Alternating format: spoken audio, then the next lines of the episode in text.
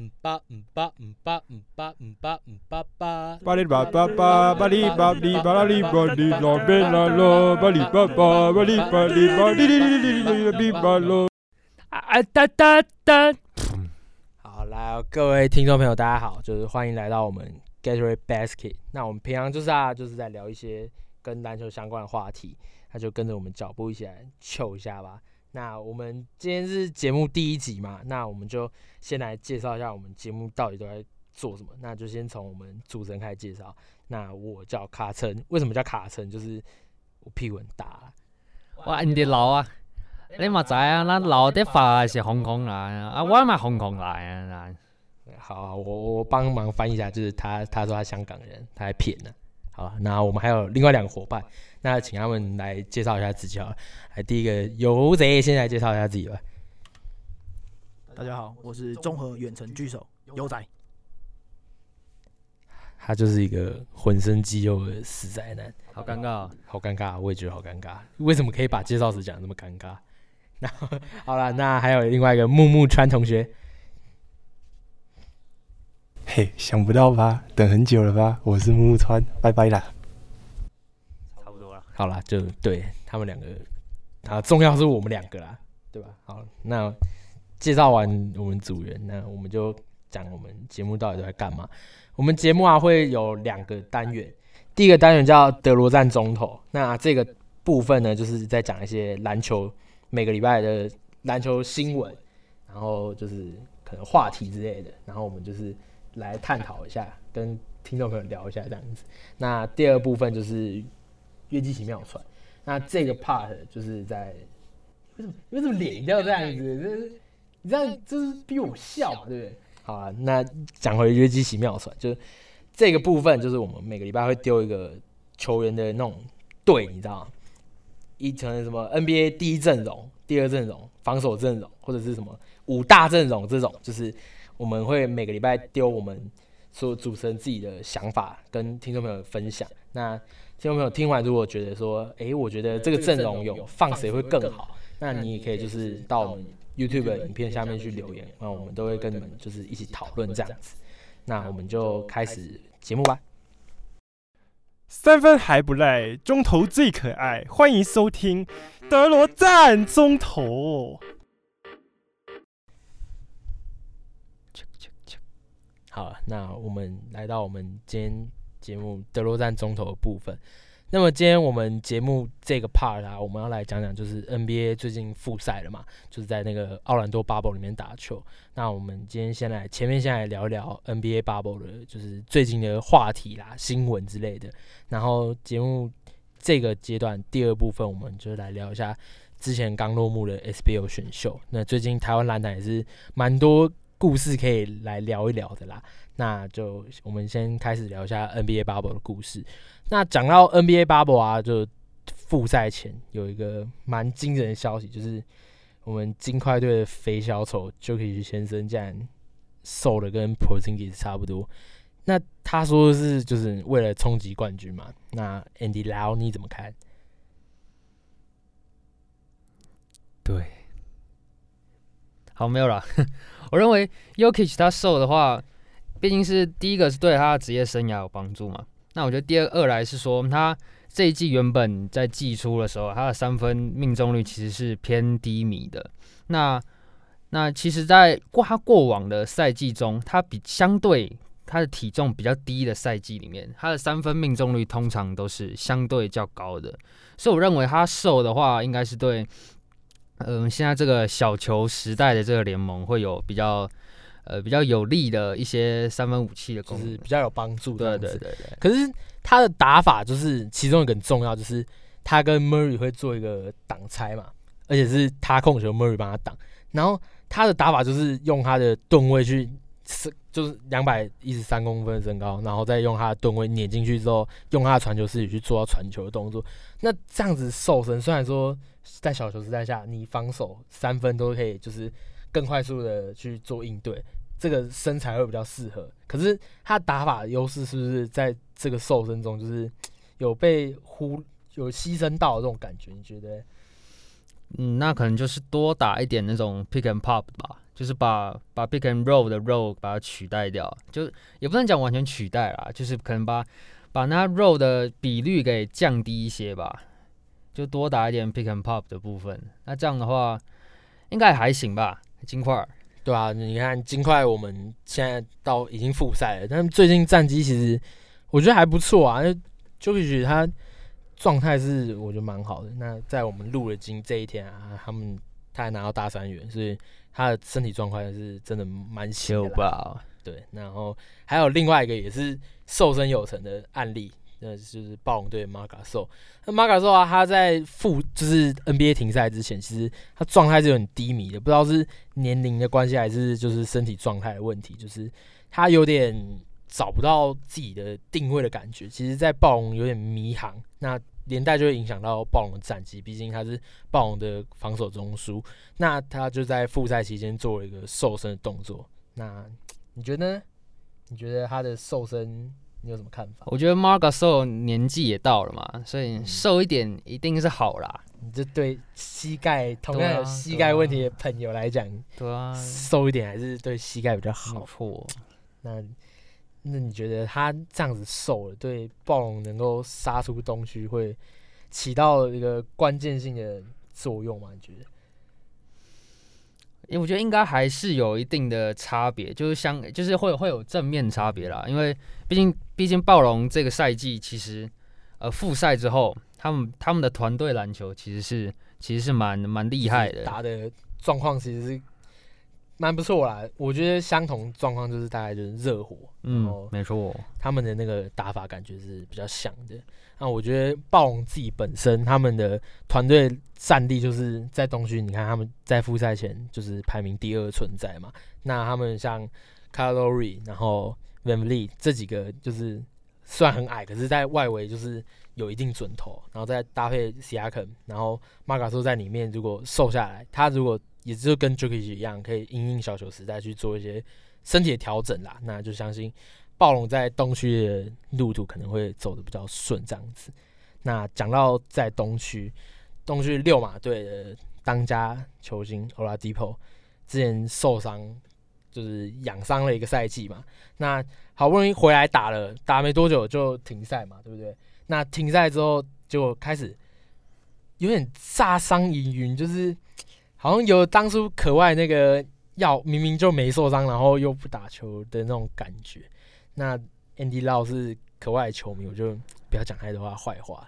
那你觉得他这次 Oladipo 是在炸伤吗？还是其实他可能认识可外舅舅，他要传授一点什么秘诀之类的？你觉得？说不定是说不定是 Twitter 都有互相追踪的部分啦。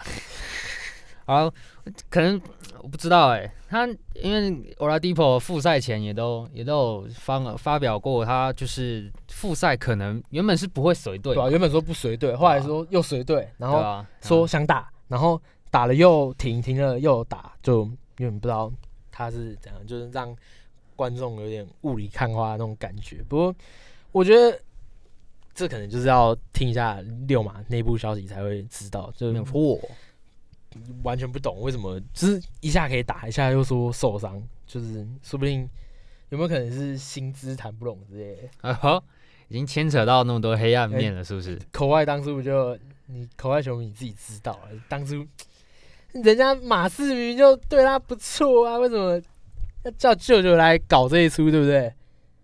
哎，算了，跳过，跳过，跳过。跳过跳过，伤心话题。好，那我们刚刚在讲 Jokic 嘛，Jokic 瘦身完之后，他球队直接在热身赛摆出一个让大家惊为天人的阵容，就是小人家都在打小球阵，尽快跟人家背道而行，直接拿了一个巨人阵出来，两百一十三公分的 Jokic 打空位，然后两百一十九公分的 Bobo 打到小前锋，然后再就是平均身高最矮的是 Millsap 六十七，那放到对火箭队的时候不得了，然后火箭队最高也就才六十七，人家金块先发五个，最矮的那一个跟火箭最高的一样高，这是完全是一个极端路线，在这种强调小球速度攻防这样子的时代中，人家金块反而丢了一个巨人阵，而且还赢拿下胜利，你觉得？啊，但但其实后来后来你看比赛内容，你也可以看到，就是马龙其实没有让这个大的组合试很长的一段时间，他就是拿来可能试试看，如果假设金块到时候打到冠军战，然后可能说不定拿来赢赢公路或七六人吧，因为这两队就是蛮喜欢打大人阵，对不对？Yep 嗯就我觉得其实金块这个巨人真是蛮有可看性的啊，因为他们像 Bobo，你看他两百一十九公分，他只要不要跑步跑一跑跑到骨折，就是他他之前有这个案例，就是没有说过。练球跑步跑一跑，脚直接骨折。就是我觉得他不要这样子的话，他其实蛮有潜力成为下一个 KD 啊，我自己的感觉，因为他那个臂展真的是有点可怕。呃，他那一天就是巨人阵这一场打完之后，他直接就上场时间没很多，直接抓了十六分十篮板，然后盖了好像五个火锅吧，马上被联盟抓去要检啊，就是看得出来他是真的有实力的啦。哎而且还他们阵中还有一个 Michael Porter Junior，嗯，对，Junior 我也是很爱啊。对吧？他们两个组成，可能未来金块的锋线应该是蛮可怕的。假如两个都是健康的话，而且如果两个都就是有一种低顺位被捡起来的那种挖到宝的感觉，金块最近几年选秀好像蛮会选的，嗯，是他们喜欢用骰子的方式去抓球员来，还是他们是真的有在期待他兑现这样？对啊，应该呃我觉得还是他们他们，因为其实近几年近几年 NBA 的很多球队，他们球团他们更多不选择的是高高天赋，然后高风险，他们他们近几年是舍弃这个选项，就他们直接想要找集战力。对对，对对，他们更多是选择集战力跟呃比较半完全体的球员嗯，这种感觉。就是不想等待他兑现他的天赋，想要直接直接放进球队这样子。那可是金块他们反而是选择就是高风险高报酬这种。嗯，不过如果他们都有养出来啊，我觉得金块就是一个蛮可怕的绝对赚球队。像 Michael Porter Jr.，我那时候还没他还没进联盟，其实就蛮看好他的。可是他那时候选秀的时候受伤，就现在隔了一年，今年复出嘛，那在今天他还砍了三十几分，就感觉天赋也在慢慢给他兑现啊。我觉得金块是一支在西区不容小觑的队伍，就是今年也是目前还是有在第二名的位置嘛？诶，第三，第三还是第二？呃，他是快艇，他跟快艇是谁在前面？有点忘记耶。对啊，忘了，可能第三吧。反正反正就是差不多，就是你自己知道，他们金块不容小觑。除了洛城双雄以外，我觉得金块也是今年蛮值得关注的队伍啦。那讲到刚刚洛城双雄，我们快艇的当家第六人 Low Williams 先生在已经关进泡泡之后，说要奔上啦，他直接离开泡泡之后，被人家看到跑去夜店玩，哎、而且重点是他 那那一家夜店里面的脱衣舞娘，还有被记者采访出来说，有看到 Lou Williams 在在舞池中间跳舞。人证物证都在了，那你怎么办嘛？对不对？你这跳进黄河都洗不清，我就不其实不太知道你都已经被关进泡泡里，还跑去夜店，存在是一个什么样的心态？因为是大家都知道 NBA 今年光是搞这个复赛，就是他们在筹备阶段，然后到真正复赛之后，其实花的钱是非常可观的，好像有到两亿美元这么多。嗯就是他们花了非常多的钱在里面。那人家以前是哈登去夜店，人家是夜店卤卤肉饭卤，他现在变 low Williams 的卤。那他这样子一个奔上，直接冲破泡泡，我觉得是有点危险啦。嗯 NBA 不知道今年开季会不会，因为现在目前两次的裁剪都是全阴性嘛。那可是如果突然开始又有人裁剪阳性，而且打篮球这种运动又不是跟隔壁棚 MLB 一样可以戴着口罩去打球，那篮球你就激情的这么碰撞，激情的碰撞，你觉得有办法戴着口罩去做这种激情的碰撞吗？不可能嘛，对不对？所以打篮球 NBA 如果有人真的中了，那估计就是又要准备再停赛了。那讲到我们刚刚讲到隔壁棚 MLB 嘛，那道奇队啊找了一个队职员跑出来打球，他们这确诊人有点多，因为 MLB 它不是关进一个泡泡里，嗯，那他们就真的没人可以来分两队攻守练习，他们找了队里面的职员上来打，就会哇一打下下叫。那看看我们复赛之后的篮网队，其实篮网队没有比我们想象的那么惨。可是你看一下他的球员，其实当初找了很多人就是来凑数的，因为篮网的主力像丁威迪确诊，然后好几个能能打的像 Irving 啊、KD 他们这几个就是受伤本来就不能打。那我觉得就篮网的战力其实有点惨啦。那我其实觉得蔡老板要不要考虑一下，就是看可不可以在篮网队里面找点什么最强的一百七之类的，或最最强运超车，直接来当扫地工，然后叫他上场打一下，说不定还会比他们自己队里面的人打，说不定状况还会比较好。那可以再把 Jason Kidd 找回来啊，哎叫他来洒水，是不是？回国复出一下，Hit me。那讲到我们刚刚 MLB 讲完了，那接下来要来探讨一下，就是进到泡泡里面之后，我们现在西区有十三支球队在抢那个八个名额嘛 Yep，然后第八名的说，如果就是剩差四场，现在还要再打一个加赛。那如果第九名的球队连赢两场，就把第八名的干掉。那第八名的如果守就是打一场就赢的话，就是守住他第八名的位置。那你觉得在东区也只有一只有一支球队有得拼嘛？东区只有九支球队复赛。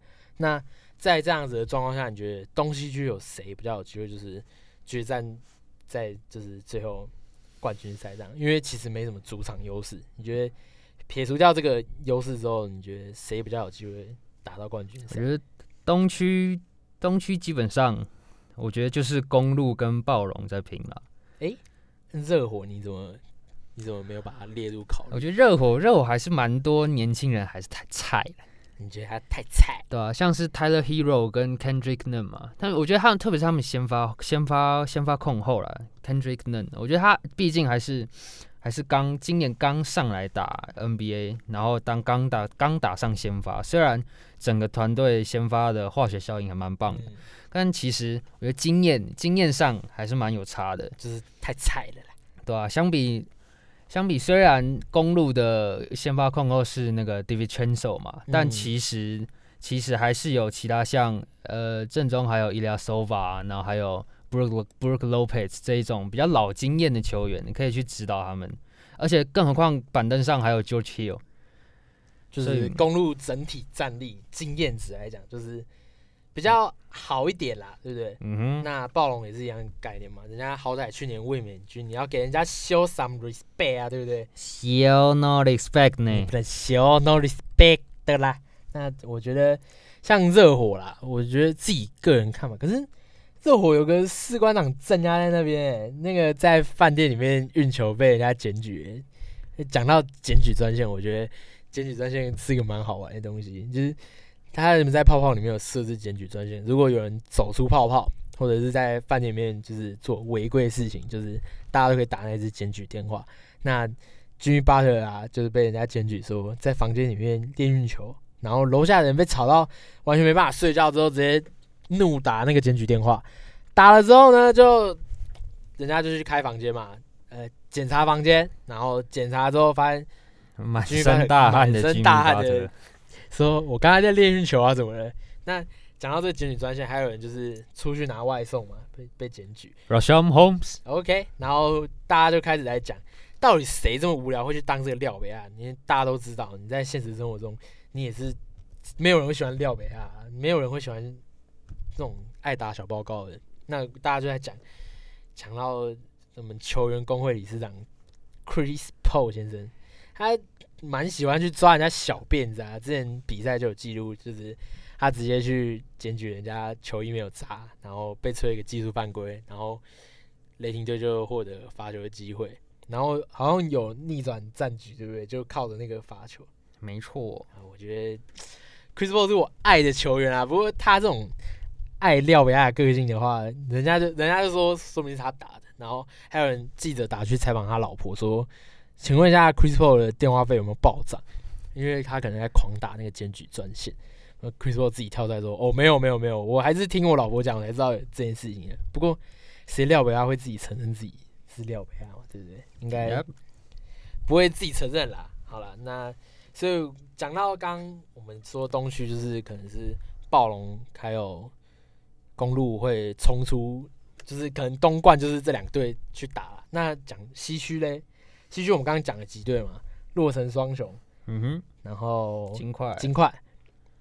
其实我觉得火箭这个超级小阵容，在季后赛是一个蛮妙的东西。因为嗯，人家都说像樱木花道掌握篮板就掌握胜利啊，他们抓不到篮板，被公路虐爆篮板之后，还把公路打爆，哎、直接不照漫画走。嗯，我觉得这也是一套蛮有趣的阵容。然后再讲到独行侠，其实独行侠他们的今年的团队进攻效率是联盟第一，超进攻阵容，完全不防守，也没到完全不防守，就是防守没那么好，可是进攻打爆别人。呃重心放在进攻嘛，重心放在进攻，就是他们他们的团队就是一个以进攻为导向的团队。那上次他们遇到火箭，这两个超进攻联盟排名一二名团队进攻效率打在一起，一队拿一百五十分啊，超夸张的啦，真的是够夸张。那第一节打完就已经两队人家上半场打完了比数，那才打一节，就完全看起来不是不防守哦，就是球怎么打都会进去。我就觉得其实这这几队都蛮值得看。你还有没有觉得哪几队是比较有看头的？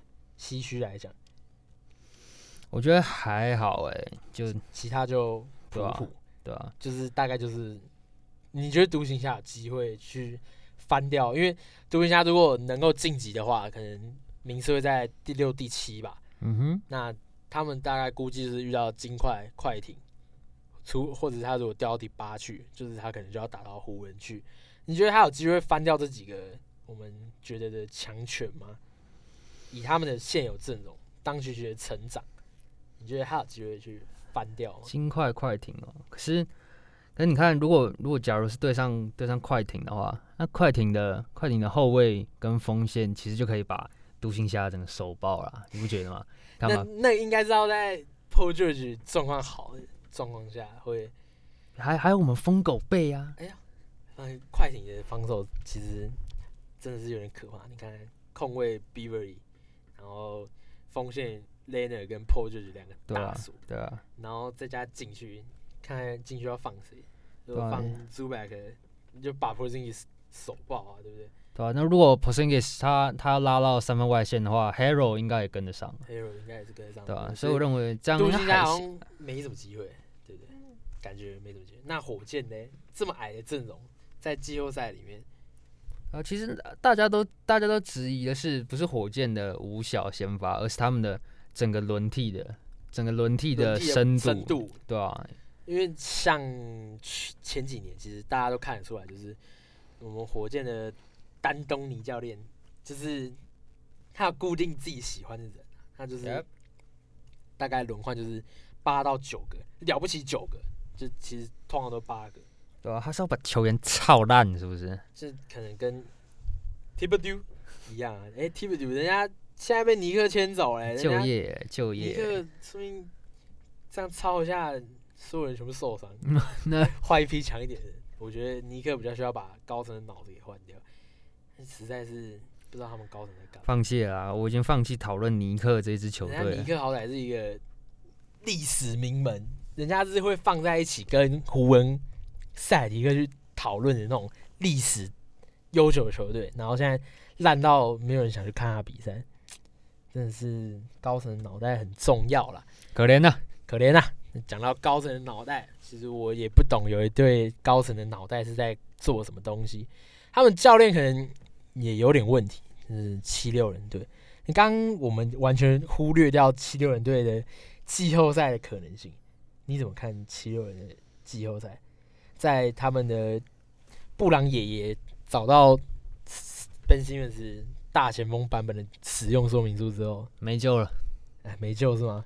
对啊，因为如如果他不投三分就没救，是是？对啊，他虽然复赛是有投啦，但样本数少嘛，所以他复赛好像开开赛到现在好像才投了一颗吧，对啊，还两颗，啊，就死不敢投啊。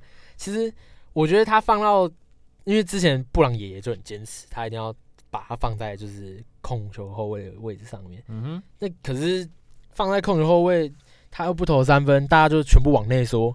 但去年所有人就是全部挤在禁区，等着就是 Ben Simmons 切进来，然后把 MB 收拾在里面。Yep，其实我觉得大前锋版本的 Simmons 其实可以注意一下啦，看看会不会变成席梦思明爽。而且布朗爷爷有消息传出，就是他今年季后赛在没办法把七六人带远一点，他就准备下课啦。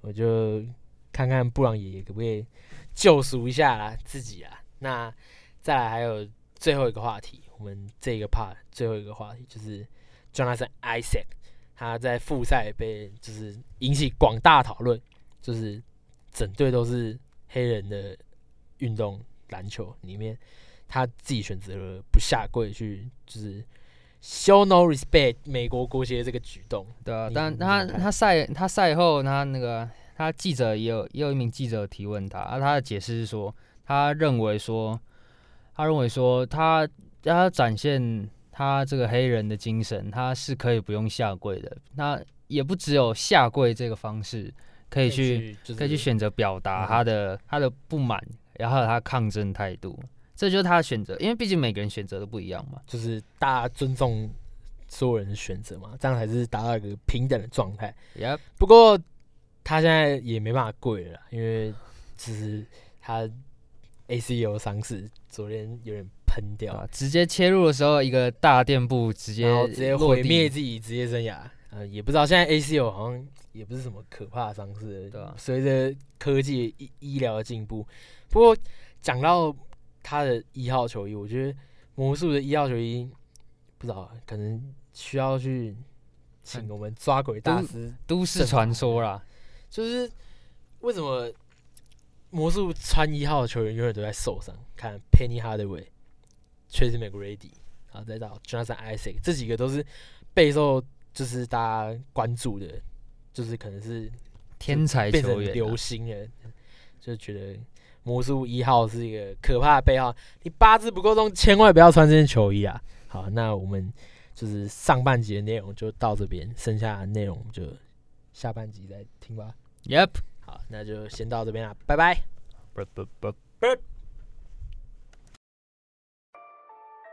传得好，传得妙，不如县长林姿妙。欢迎收听约基奇妙传。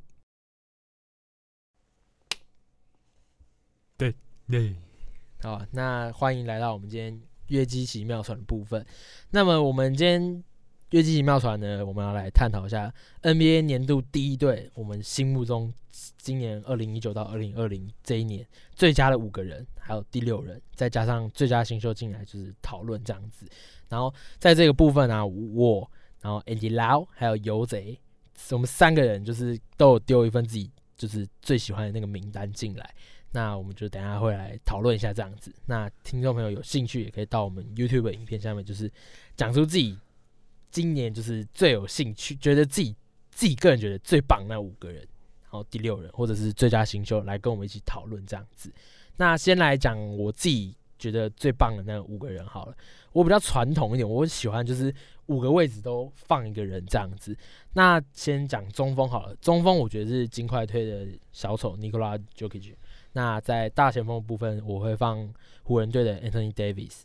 那在小前锋的部分，我会选择是公路队的字母哥。那在后卫就是得分后卫跟控卫两个位置上，我会放 James Harden 还有 Luka Doncic。那至于为什么的话呢，我先听一下 Andy Lau 他最喜欢的那五个人之后，我再来讲为什么我会选这五个。好，来你讲，好，不要了，你先讲好了，你解释，给你解释。你说你说我先讲为什么我喜欢这五个人。没错，因为我也同意你这五个人。哎呦哎呦，英雄所见略同是吧？好，那我先讲为什么好了。那小手球王的部分呢？我觉得他的今年就是在金块带领他们球队战绩有到西区第三嘛，西区战绩往年都是比较不好打的。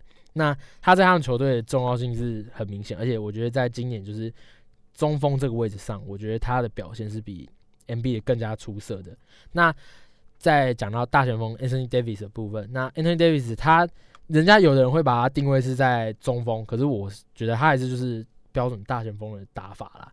那就是可里可外，然后可以就是一个标准四号位，然后防守也不错。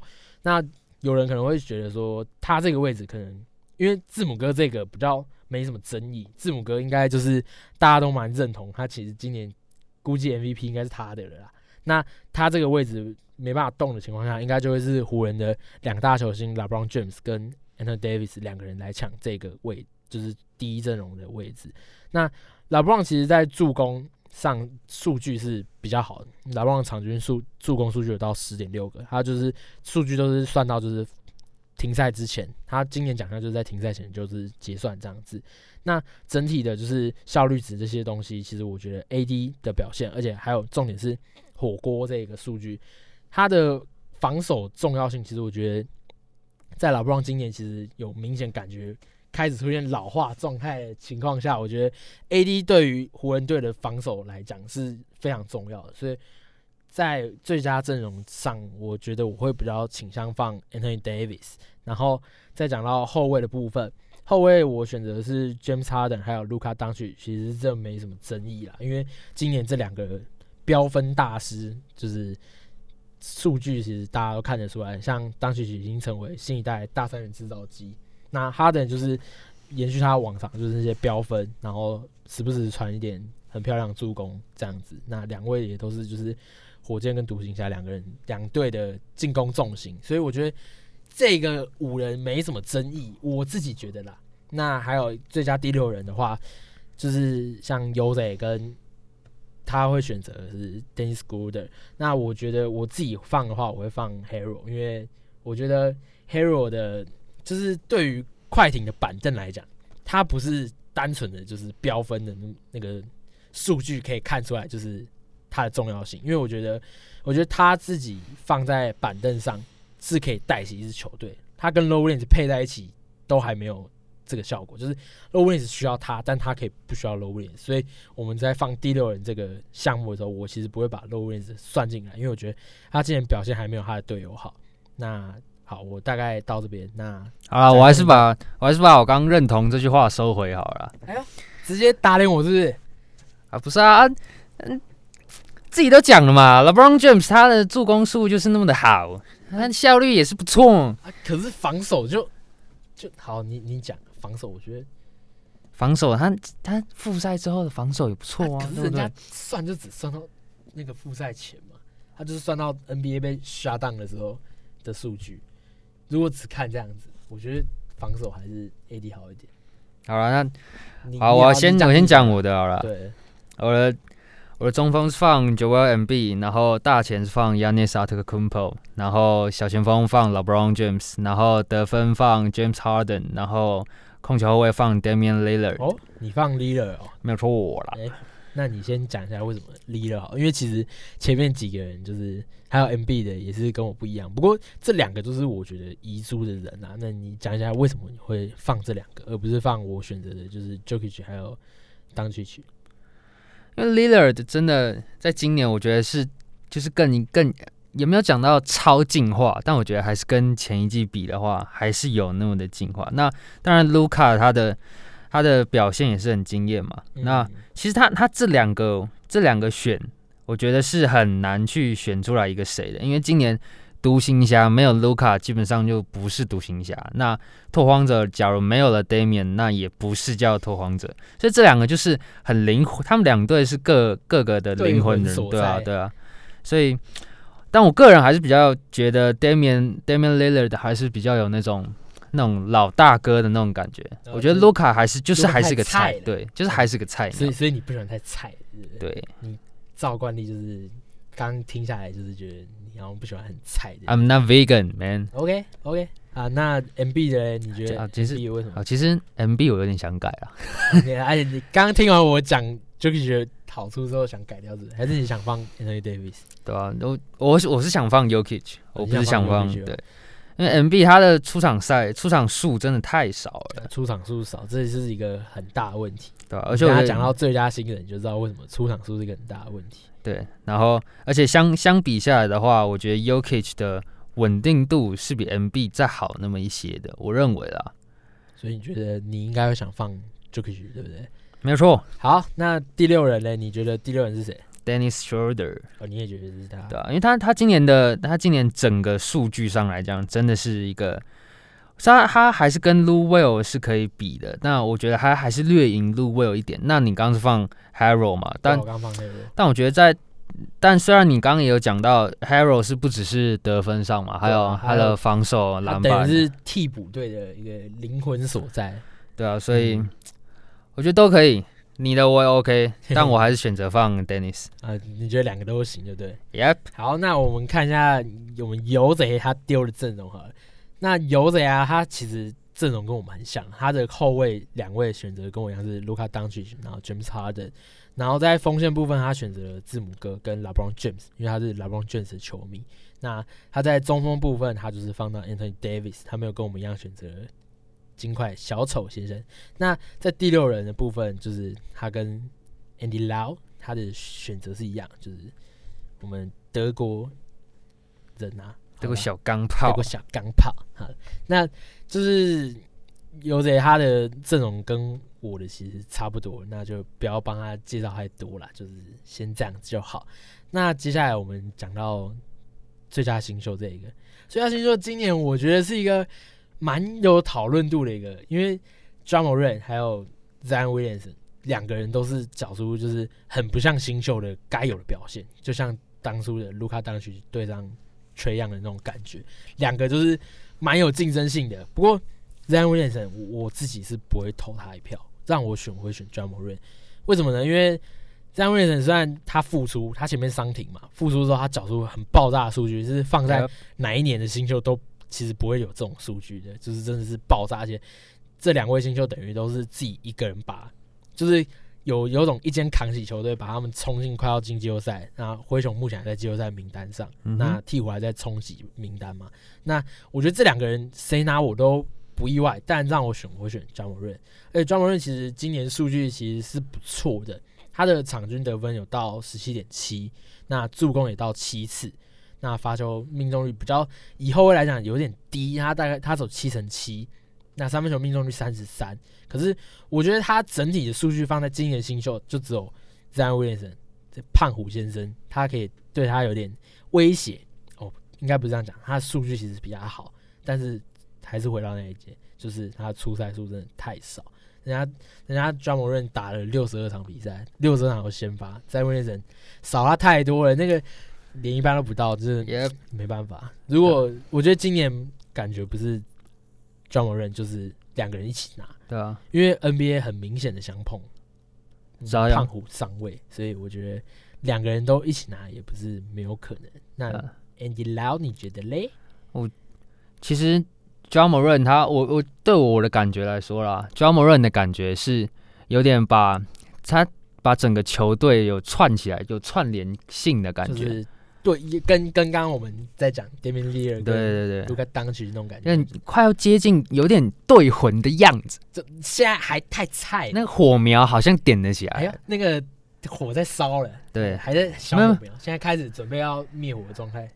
哎呀，哎呀灭火你说了不要不，要不要不要灭火，不要灭火。对啊，那扎养其实我觉得相较起来，扎养他的他的他的缺点我觉得太多了。相较于 John Morin 来说的话，他的缺点被放大的蛮严重的。基本上一个非惯用手嘛，然后再来还有防守的意识，那接下来还有还有他的进攻上，他的进攻其实就是你远离了禁区之后，虽然他有三分三分三分能力，但嗯样本数不高，而且他的出手投射机制看来是有有有待改进，对，可以就像 Lonzo 一样，你投的进，但不一定命中率好看，命中率漂亮。就是不会是一个稳定射手的状况。没错，那可能要跟他们队友 Redick 学一下，我们 Redick 的三分球可是非常有名的啊，这样他来教一下那个投篮姿势，说你会比较好一点。当家射手，所以，所以你也觉得是 Morant Morant 可以获得就是年度最佳新秀的，没。错。好，那我们今天节目就差不多告到这边要告一个段落了，那就下一集再见喽。Yep，OK，好，那 peace out。peace out。